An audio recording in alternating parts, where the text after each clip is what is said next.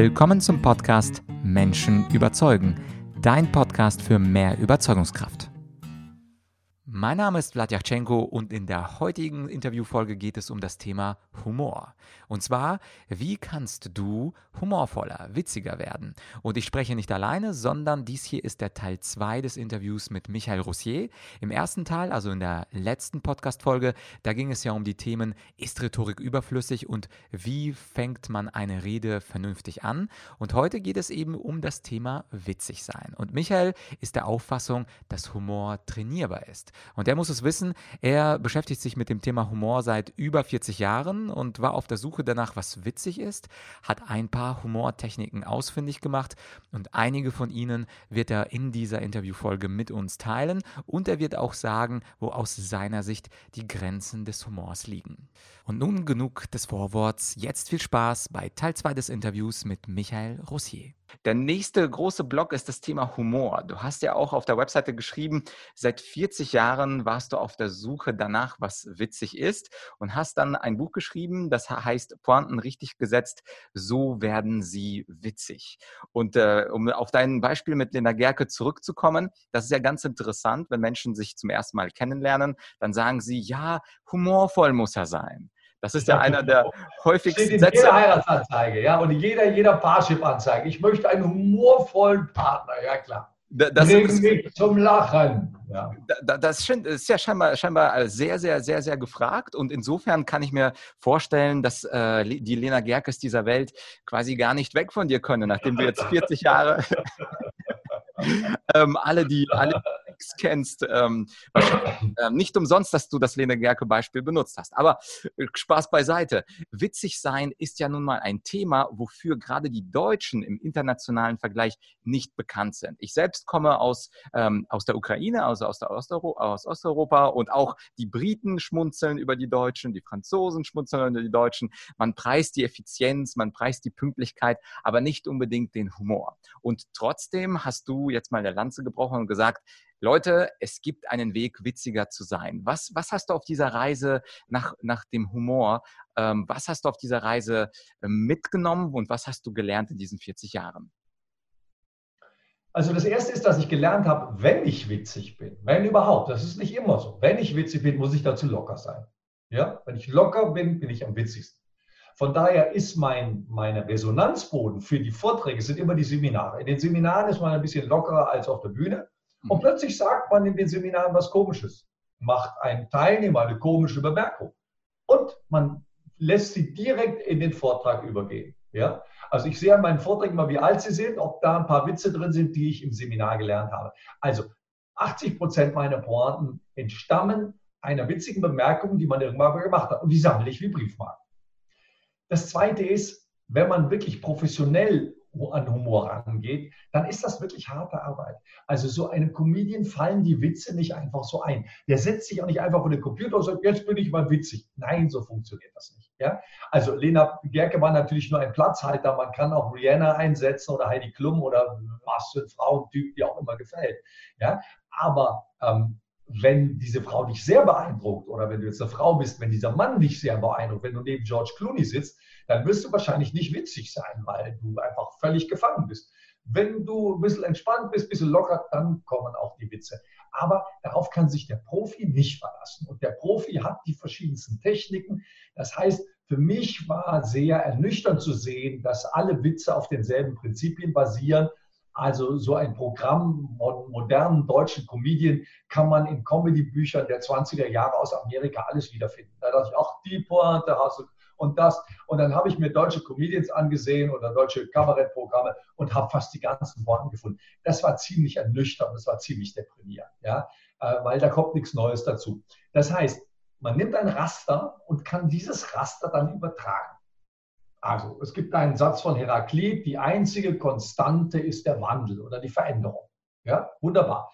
Jetzt kann ich Heraklit nehmen, ich kann aber daraus jetzt auch einen eigenen Spruch machen. Ja? Das Einzige, was sicher ist, dass sich alles verändert. Bis zu dem Spruch von Bertolt Brecht, der das dann in Dialogform macht, äh, Sie haben sich gar nicht verändert, sagte ein Bekannter zu Herrn Keuner. Und Herr Keuner erbleichte. Das ist das gleiche Prinzip. Das ist das, das, nur das eine als Dialog erzählt, das andere als Satz. Ja? Oder ein Witz wie der Gipfel ist, ein Oberwitz, ein Paradoxwitz. Das sind alles Formelwitze, die ich auf jedes Thema übertragen kann. Ja? Also äh, Liebe ist der köstliche Zeitraum zwischen dem Zeitpunkt, wo man eine Frau kennenlernt und dem Moment, wo man merkt, dass sie wie ein Schellfisch aussieht. So, das ist das Muster. Jetzt gibst du Seminare über Abnehmen. Ja? Also schlank sein ist der köstliche Zeitraum zwischen einer sechswöchigen Fastenkur und dem ersten Wissen. Jetzt gibst du ein Seminar für Teamarbeit. Ja? Team, ein Team Spirit ist der köstliche Zeitraum zwischen dem Betreten des Teamraumes und der Moment, wo die Aufgaben verteilt werden. Also, wenn du dieses Schema jetzt auf deine Dinge überträgst, dann hast du sehr schnell Pointen und dann kann man dieses köstliche Zeitraum dann auch ersetzen, sodass man irgendwann den Originalspruch nicht mehr erkennen kann. Ja? Das heißt, ich kann Sprüche, ich kann One-Liner, ich kann Witze, ich kann Pointen sammeln, indem ich mir ein bekanntes Muster nehme und das verändere. Also auch wenn jemand wie Harald Schmidt eine Sendung vorbereitet, dann hat der Rubriken. Ja? Also was weiß ich, wir könnten immer mal einen Gegenstand interviewen. Ja? Wen würden wir jetzt interviewen? Du könntest, also wenn du einen Vortrag über Rhetorik hast, was würde der Speaker Mund zum Speaker Ohr sagen? Was würde das Speaker Ohr zum Speaker Mund sagen? Was würde die Speaker Hand zum... Und da kann man jetzt mal denken. Ja? Oder Corona-Krise. Interviewen wir doch mal einen Pflasterstein auf dem Markusplatz in Venedig. Der wird jetzt was anderes erzählen als vor vier Wochen. Auf dem läuft keiner mehr rum. Der kann durchatmen, der kann den Himmel sehen, der hat mal, ja. Also ich kann aber auch den, den Klingelklopf am Hinterzimmer einer Liechtensteiner Bank interviewen, ja. Oder eine Parkbank im, was weiß ich wo. Also wenn ich die Rubrik habe, kann ich darauf Pointen machen. Das heißt, Pointen sind in der Regel harte Arbeit. Und wenn die Menschen immer sagen, ja, mir fällt nichts ein, ja, dann hast du nicht lang genug nachgedacht. Also wenn du witzig sein willst und das fällt dir nicht in den Schoß, musst du daran arbeiten. Das ist aber für Profis kein Problem. Die gehen nur davon aus, dass man ein, zwei Stunden arbeiten muss, bevor dann ein oder zwei Pointen rauskommen. Das ist nicht so sehr viel, aber wenn man das über einen längeren Zeitraum macht, dann kriegt man wirklich sehr viel Pointen für seine Rede hin. Und ich empfehle immer so Leerzeiten, Busfahrten, Zugfahrten, warten, warten irgendwo. Ja, da kann man sich mal ein Thema nehmen und kann mal überlegen, wie könnte ich dazu jetzt eine Pointe erfinden. Und da hilft es, Witze zu lesen und das Schema von diesen Witzen auf das eigene Thema zu übertragen. Mhm, äh, ja, ich finde es ganz spannend, diesen Tipp. Das heißt, etwas Bekanntes zu nehmen und das dann entstellen oder man könnte vielleicht auch sagen, parodieren. Spontan, als du das, äh, diese Technik Zuschneiden, zuschneiden, adaptieren. Zuschneiden, okay. Zuschneiden, adaptieren. Also, mal unter uns gesagt, von 800 GSA-Mitgliedern haben bestimmt 200 auf ihren Webseiten Sprüche von fremden Menschen. Das verstehe ich nicht. Kannst du nicht einen Spruch erfinden? Kannst du den von dem fremden Mann nicht so umbauen, dass es deiner ist? Ja? Und sagen wir mal, so, so alles, äh, das einzige, der, der, der einzig Konstante ist die Veränderung. Das ist jetzt nicht so ein großes Ding, dass man jetzt nicht daran arbeiten könnte und mal gucken könnte, wie sieht das denn in meinem Umfeld aus? Wie sieht das denn in meinem Themengebiet aus? Und das ist jetzt nur ein albernes Beispiel. Ich sammle natürlich auch Sprüche seit 30 Jahren und habe eine riesen Spruchsammlung an der ich immer wieder arbeite und dich immer wieder verändere. Und jeder neue Spruch führt eventuell wieder zu einer neuen Form. Mhm, und das kann natürlich auch jeder mal probieren zu tun. Ich habe gerade, als du es äh, erläutert hast, versucht, äh, bekannte Sprüche selber mal umzudichten. zum Beispiel ja. Freude am Fahren kennt jeder und ich bin Matratzenhersteller und schreibe Freude am Schlafen. Freude ähm, am Schlafen, ja. Äh, Freude, Freude an Meetings, Freude, ab, äh, Freude am Abnehmen, Freude am, ja, ja, natürlich, klar. Oder irgendein ja, Teehersteller. Was, was denn?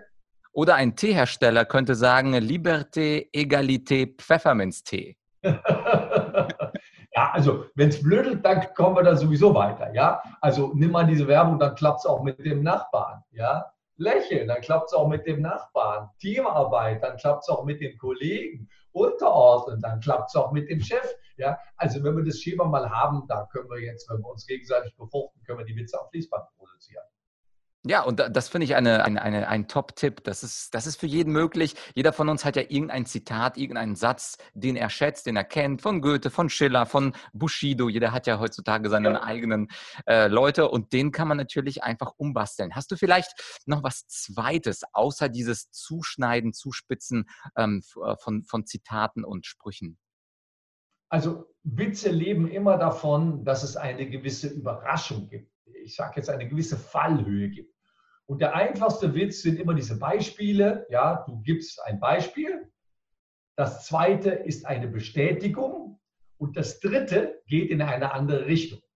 Also, wenn ich zum Beispiel vormache, wie Leute von ihren Hobbys sprechen und die Satzenden nach oben ziehen, dann gebe ich da drei Beispiele. Ich singe gerne, ich schwimme gerne. So, jetzt kann man auch sagen, ich mache gerne Gartenarbeit. Das wäre nicht komisch, sondern ich brauche jetzt etwas Drittes, was in die Reihe absolut nicht reinpasst. Ich singe gerne, ich mache gerne Gartenarbeit, ich sammle Weichspüler, ja, und da lachen jetzt todsicher tausend Menschen. Das ist völlig albern, dieses Sammelweichspür. Und das habe ich ausprobiert. Ich hatte Töpfern in der Toskana, ich hatte Chakraatmen. Das probiert man direkt vor Publikum aus. Und vor ein paar Wochen hat die Patricia Küldes in der GSA Facebook-Gruppe gemacht und hat sowas gesagt, ich weiß nicht mehr wo, wo genau, worum es ging. Also ich habe da keine Pointe für das dritte Wort. Habt ihr nicht eine Idee? Und sofort rieselt das alles hier, ja. Corona-Bier oder Coronavirus, ja. Auf einmal waren ganz viele, die wo gesagt, danke Jungs, danke, ich probiere das jetzt alles mal aus. Und dann muss sie das ausprobieren, was witzig ist. Das heißt, immer wenn ich eine Aufzählung habe, muss ich mich bemühen, dass der dritte Teil der Aufzählung witzig ist. Das ist ein ganz einfaches Prinzip, wenn man zu wunderschönen Pointen kommen kann. Ja? Ähm, das muss auch nicht auf Anhieb klappen, aber man nimmt sich vor, diese Exposition, die Bestätigung und dann etwas zu tun, was überhaupt nicht in die Reihe passt. Und je größer dann die Fallhöhe ist, desto witziger. Man kann also eine fertige Rede nehmen, kann sagen, gibt es irgendwelche Aufzählungen und dann daran arbeiten, wie ich den dritten Teil der Aufzählung witzig mache. Und wenn ich da jetzt nicht eine Glocke schlage und es lacht niemand, macht das gar nichts. Aber ich kann jeden Vortrag ein anderes nehmen, bis die Leute lachen. Und dann behalte ich die Pointe die nächsten 10, 15, 20 Jahre, bis mir was Besseres einfällt. Mhm. Und was du in deinem Nebensatz gerade erwähnt hast, wenn die Leute nicht lachen. Ich glaube, das ist natürlich die Angst, die jeder hat, die, der eine Pointe vorbereitet hat. Es sitzen vielleicht fünf Leute vor mir oder 15 oder 500, das ist ja gar nicht wichtig. Ich mache etwas, die Leute lachen nicht und finden das gar nicht witzig.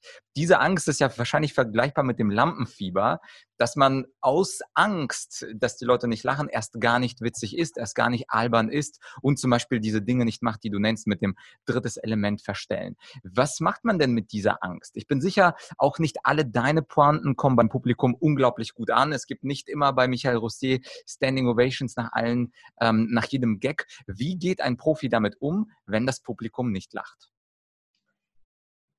Es, der Beruf ist manchmal der Himmel wenn die Leute kommen und sagen, Herr Rossier, wann kommen Sie wieder? Das war großartig, Sie haben mein Leben verändert. Boah, das kann einen so stark machen. Aber damit sind eben auch die Abende bezahlt, wenn niemand lacht, wenn niemand kommt. Wenn man sich aus der Halle schleicht und denkt, da bin ich jetzt nicht so gut angekommen. Das ist ein Gesamtpaket. Das kann man nur als Paket kaufen und nicht einzeln. So ist es leider. Das heißt, wenn ich anfange, auf die Bühne zu gehen, werden diese Abende kommen, wo mich das Publikum nicht mag. Hans-Dieter Hüsch hat das so schön formuliert, ich hatte das Gefühl, die Leute wollten unter sich sein. Ja? Also das passiert. Und wenn das passiert, damit muss man rechnen, das kauft man von vornherein. Mein Tipp wäre, nicht mit 2000 Leuten eine Pointe ausprobieren, sondern mal mit der Ehefrau ausprobieren, in der Kneipe ausprobieren, mit der Mutter ausprobieren, mal gucken, was die anderen dazu sagen. Mein Tipp wäre eben nicht die große Glocke zu läuten und die Pointe zu setzen sondern erstmal ganz normal, als wenn da gar keine Pointe wäre. Und wenn da ein großer Lacher ist, dann muss ich eine kleine Pause einbauen. Und wenn der zwei, dreimal kommt, dann muss ich mit der Pause rechnen. Aber ich mache sie zunächst mal nicht, weil ich zunächst mal noch nicht weiß, ob die Pause.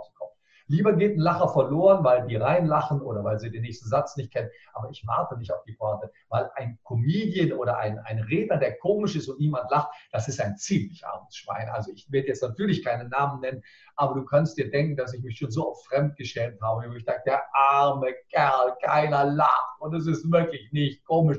Warum hat er das nicht vorher mal jemand gezeigt oder das mal mit jemandem gearbeitet? Das heißt, wenn ich Geld für das verlange, dann äh, ist es wichtig, dass ich das vorher teste und ausprobiere. Wenn es eine Open Stage ist in einem Club, wo jeder auf die Bühne kann, dann ist es scheißegal. Dann lachen sie halt nicht. Dann habe ich das ausprobiert und die sind auch sehr gnädig, weil da probiert das, traut sich einer, der probiert das aus. Aber sobald ich Geld dafür verlange, muss ich mit mir selbst ein bisschen kritischer sein Und das fängt bei den Pointen an. Ja. Ganz von abgesehen, dass es auch ein paar Witze gibt, die es nicht gehen. Auch das habe ich in meinem Leben hart lernen müssen, dass man nicht über alles Witze machen darf. Und äh, politische Correctness, was Witze angeht, äh, eine ganz, ganz wichtige Frage. Ja, da bist du wahrscheinlich Hellseher, denn das wäre tatsächlich meine vorletzte Frage. Und zwar, die Menschen haben ja gerade in diesen Zeiten äh, der Political Correctness von PC, wie man das in Amerika so schön abkürzt, äh, Angst, äh, Witze zu machen. Und ähm, Witze gehen ja nun mal häufig auf Minderheiten, auf Menschen, die anders sind, auf Menschen, die äh, nicht in sind, also nicht in der Mitte der Gesellschaft. Das sind die Ausländer, die Dicken, die mit starkem Akzent, also alle Abweichungen darüber darüber macht man sich natürlich, ähm, da macht, machen Menschen viel Witze und auch wenn man sich die Profis anschaut, auch die Profis machen das. Also egal, ob das jetzt Comedians sind wie Russell Peters, der selber aus Indien kommt und unglaublich häufig diesen indischen Akzent nachmacht, oder es sind äh, Comedians wie Dieter Nuhr, die dann beispielsweise sehr über Lehrer herziehen, also eine Minderheitengruppe, der er selber mal angehört hat. Das sind die Witze, die funktionieren, die aber nicht politisch korrekt sind. Was sagst du denn als Tipp, wenn man sich unsicher ist? Darf ich jetzt zum Beispiel über die äh, Bundeskanzlerin lachen? Darf ich beispielsweise über Polizisten lachen? Was wäre da dein Ratschlag an Menschen, die äh, sich in dieser Grauschwelle bewegen? Also wenn du unsicher bist, gibt es eine ganz einfache Antwort. Mach den Witz nicht. Wenn du Angst hast, mach den Witz nicht. Dieter Nuhr ist nicht unsicher. Der weiß, dass der Witz nicht politisch korrekt ist. Er macht ihn trotzdem. Aber nicht der hat sich vorher nicht, soll ich den machen, soll ich den nicht machen? Oh, ich komme, ich traue mich mal. Nee, das ist immer verkehrt. Also sich gegen sein Gefühl zu entscheiden, gegen sein, gegen sein Bauchgefühl, das ist immer verkehrt. Angst ist ein schlechter Ratgeber oder Ängste überwinden ist in der Hinsicht ein ganz schlechter Ratgeber. Wenn ich den Witz machen will, wenn ich mal auf die Pauke hauen will, wenn jetzt mal Schluss ist, ja, wir erinnern uns an Kristall, der immer sagt, darf der das, ja, der darf. Das macht er mit Absicht. Und dann ist es okay. Wenn man das aus Stärke macht, ist das okay. Und ich bin sehr dafür, dass Humor, Satire eine ganze Menge darf. Aber es hängt wieder davon ab, wofür stehe ich da. Bin ich der Vertreter einer Firma? Bin ich bei einer Firma eingeladen, die bestimmte Grundsätze hat? Also ich muss auf meinen Gastgeber achten, ich muss auf meinen Auftraggeber achten, ich muss auf meinen Chef oder mein Umfeld. Wenn ich privat in der Kneipe dann und ich mache einen Schwulenwitz, der mir gefällt und es lacht keiner, ja, fällt auf mich zurück, blöd. Wenn ich das im Auftrag einer Firma tue, wenn ich dafür bezahlt werde, wenn, wenn, wenn, wenn, dann sollte ich mir das gut überlegen. Das heißt, sobald ich das Gefühl von Angst oder Unsicherheit verspüre, ist es falsch. Sobald ich das Gefühl, das mache ich jetzt einfach, das ist mir wichtig, das muss gesagt werden, da halte ich was davon. Dann rate ich dazu, dann sei mutig, dann stell dich vorne hin und dann geh vor, weil unser Humor, den dürfen wir nicht verlieren und äh, es muss auch möglich sein, über Randgruppenwitze zu machen. Das wäre ja noch schöner, wenn wir die einfach komplett ausschließen. Mhm. Und ich glaube, die Trainingswiese, die bieten beispielsweise Freunde und Bekannte. Man kann ja auch Witze erstmal im geschützten Kreis ausprobieren. Und wenn dann die irgendwie sieben von sieben Freunden sagen, äh, nee, da, das geht ein bisschen zu weit, Stefan, dann könnte man ja auch äh, äh, sagen, nee, dann, wenn sogar die Freunde mich dafür kritisieren, dann verzichte ich auf den Witz. Also sozusagen als Ja, und, und wie, viele, wie viele posten heute so einen Witz im Internet, in, in einer geschlossenen Gruppe oder in einer Freundesgruppe oder in einer Berufsgruppe und sagen, was meint ihr? Kann ich ich den Witz auf der Bühne. Und dann schreiben die Leute, kannst du nicht, würde ich tun. Ja? Oder man kann es auch mal an zehn Freunde schicken, können sagen, was meint ihr dazu? Also wir sind ja heute viel, viel mehr vernetzt als früher. Ja? Du könntest es auch an einen Profi schicken und sagen, was weiß ich, Herr Nur, ich habe nächste Woche einen Auftritt vor 2000 Gewerkschaftern. Ich nehme nicht an, dass Sie mir antworten, aber wenn Sie an meiner Stelle, vielleicht antwortet er, wenn er Spaß hat. Ich habe Mails hier vom Bundespräsidenten, von Günther Jauch, von, von, von, von, von. Ja? Äh, weil ich einfach mich getraut habe, da mal hinzuschreiben und sagen, so, so und so. Und manchmal kommt eine Antwort zurück, man glaubt es gar nicht. Ja? Also da sind wir viel dichter dran an allem, was so geht und äh, da kann man ruhig mal mutig sein. Ja, das ist doch ein äh, schönes fast Schlusswort. Einfach mal mutig sein, sowohl was Redeanfang angeht, sowohl was Witze angeht. Michael, wenn uns jetzt Menschen zugeschaut und zugehört haben und die sagen, ich will mehr von diesem Rossier, wo findet man dich im Internet und was wäre so der erste, beste Anknüpfungspunkt für Menschen, die noch nicht von dir gehört haben, aber die mehr von dir haben wollen? Ja, also der erste Einstieg wäre immer ein Video zu gucken. Das ist immer das Einfachste. Ich habe zwei Gedankentanken-Videos im, im Internet ich habe eine TEDx-Konferenz in Englisch gemacht. Also das wäre zweimal 15 Minuten, dreimal 15 Minuten. Das wäre ein guter Einstieg und das könnte ganz amüsant sein und dann lernt man das so ein bisschen kennen. Ja, und dann habe ich elf Bücher geschrieben über Redeanfänge, schwierige Gespräche, über Pointen, über richtig diskutieren. Also das guckt man dann ein bisschen nach. Früher musste man ja sowas genau angeben, ISBN-Nummer, Name. Nein, man geht heute ins Internet, man gibt den Namen ein und es poppt alles auf. Also das kann man sich ansehen, da kann man Spaß haben und kann sich das, kann sich das aussuchen. Ähm, was interessiert einen, wofür hätte man Interesse? Und meine Internetseite sprechertraining.de, da gibt es wie gesagt die Liste von den Videos. Und das wäre auch eine Möglichkeit, weil ich habe sehr viel gelernt von anderen Speakern, ja, weil ich sie live sehen durfte. Ich durfte letztes Jahr im Sommer in Denver Herrn Caldini sehen, Robert Caldini, der das Buch Die Psychologie der Überzeugung geschrieben hat. Das war total, also erstmal fasziniert mich das Buch, der Mann fasziniert mich und den dann da zu sehen, das war großartig. Also einfach mal den Großen zuhören. Ja, so jemand wie Daniel Kahnemann oder Malcolm McDowell oder Simon Sinek, die sind ihr Geld wert. Ja, das Thema von Simon Sinek, du musst ein Why haben, das haben ganz viele. Aber so wie der das macht und das eben nicht nur zu sehen und sich amüsieren zu lassen, das zu analysieren, das sich Wort für Wort anzusehen. Warum lachen wir da? Warum fasziniert das? Wie macht der das? Das ist ein wunderbares Training, wenn sich jemand auf dem Weg zum Speaker oder zum Trainer oder zum Vortragenden, wenn man sich da verbessern will und wenn man da an sich arbeitet. Ja, ein sehr schöner Kreis zur klassischen Rhetorik, über die wir ganz am Anfang geschimpft haben. Das haben ja die Antiken auch gesagt. Einfach mal sich die großen Redner anschauen, von ihnen Sachen abgucken, aber am besten nichts klauen, sondern adaptieren, zuschneiden für sich. Und äh, die Webseite und natürlich deine beiden Vorträge bei Gedankentanken und deinen TEDx-Talk werde ich in der Beschreibung verlinken. Michael, ganz großes Dankeschön für die vielen Tipps, Redeanfänge, Humor und Rhetorik. Da war für jeden etwas dabei. Danke dir und wir sehen uns sicherlich auf irgendeiner einer der Konferenzen. Vlad, es hat Spaß gemacht. Ja, das war also das Interview mit Michael Roussier und jetzt hast du drei Techniken, mit denen du humorvoller werden kannst. Also ab heute gelten keine Ausreden wie, ja, Humor, das ist nicht so mein Ding, da habe ich kein Talent für. Möglicherweise stimmt das sogar und möglicherweise hast du kein Naturtalent, um witzig zu sein, aber es gibt ja diese schönen Techniken. Und meine Lieblingstechnik, die Michael hier auch genannt hat, ist die Technik, etwas Berühmtes, also berühmte Zitate, Werbesprüche, Aussagen zu entstellen, zu parodieren und daraus daraus etwas Witziges zu machen. Du hast ja mein Beispiel im Interview gehört. Liberté, Egalité, Pfefferminztee.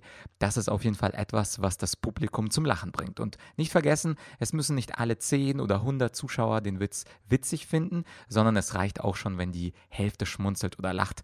100% werden es auf jeden Fall niemals witzig finden. Und falls du Michael noch nie selber in Action gesehen hast, er hat zwei schöne Gedankentanken-Videos. Und zwar äh, findest du die Links zu zu seinen Gedankentanken-Videos wie immer auf argumentorik.com slash podcast und dort suche nach Rossier, R-O-S-S-I-E und dann äh, den Teil 2, den du hier gehört hast. Dort verlinke ich die beiden Vorträge von Michael und natürlich sein Buch Pointen richtig gesetzt, so werden sie witzig. Das ist auf jeden Fall ein kleines handliches Buch, wo Michael noch mehr Humortechniken und Pointen erzählt und dadurch können wir natürlich besser werden. Falls du mein Rhetorikbuch 44 44 Rhetoriktipps noch nicht heruntergeladen hast, dann ist jetzt auch eine schöne Gelegenheit dazu. Wenn du einfach bei Google eingibst 44 Rhetoriktipps und meinen Namen, dann kommst du auf die Landingpage und da gibt es ganz viele Tipps eben über Schlagfertigkeit, Körpersprache, Stimme, wie kann man argumentieren, wie kann man Dinge entkräften. Also ein ganz kurzes handliches Buch, wo du in 20 Minuten, na, vielleicht 30 Minuten Lesezeit viel, viel mehr über die Rhetorik weißt. Und natürlich auch Michaels, Michaels Homepage werde ich auch verlinken. Das ist sprechertraining.de, falls du sofort drauf gehen willst. Und falls du mir ein Dankeschön aussprechen möchtest für den Content, den ich fleißig für dich produziere, dann würde ich mich freuen, wenn du diese Folge in deinem Social Media teilen würdest. Egal wo es ist, sei es bei Facebook, sei es bei LinkedIn oder Xing oder wo auch immer. Mich würde freuen, wenn mehr Menschen über die Rhetorik lernen würden wenn mehr Menschen bessere Vorträge hätten, mit besserem Redeeinstieg, mit besserem Humor. Und dazu können meine Podcast-Folgen beitragen. Und so machen wir die Welt ein wenig witziger und ein wenig rhetorischer. Und wie gesagt, mich würde freuen, wenn du das zumindest in einem Kanal diese Folge teilen würdest. Ansonsten für Themenvorschläge schreib mir gerne an podcast.argumentorik.com. Auch wenn du Gästevorschläge hast, wo du Menschen hast, die besonders eloquent sind oder besonders interessante Sichtweisen auf das Leben haben. Ich bin immer auf der Suche nach spannenden Gesprächspartnern. Ja, falls du diese Podcast-Folge am Freitag hörst, bleibt mir nichts anderes, als dir schönes Wochenende zu wünschen. Und falls du es an einem anderen Tag oder Abend hörst, hab einfach eine gute Zeit und wir hören uns hoffentlich bald. In der nächsten Folge gibt es mal wieder eine Solo-Folge nur mit mir. Heißt also ein bisschen Theorie zum Thema Kommunikation. Was es ist, verrate ich wie immer nicht, damit du, damit du einen kleinen Anreiz hast, mich zu abonnieren. Und wir hören uns dann hoffentlich am kommenden Dienstag. Bis bald, dein Vlad.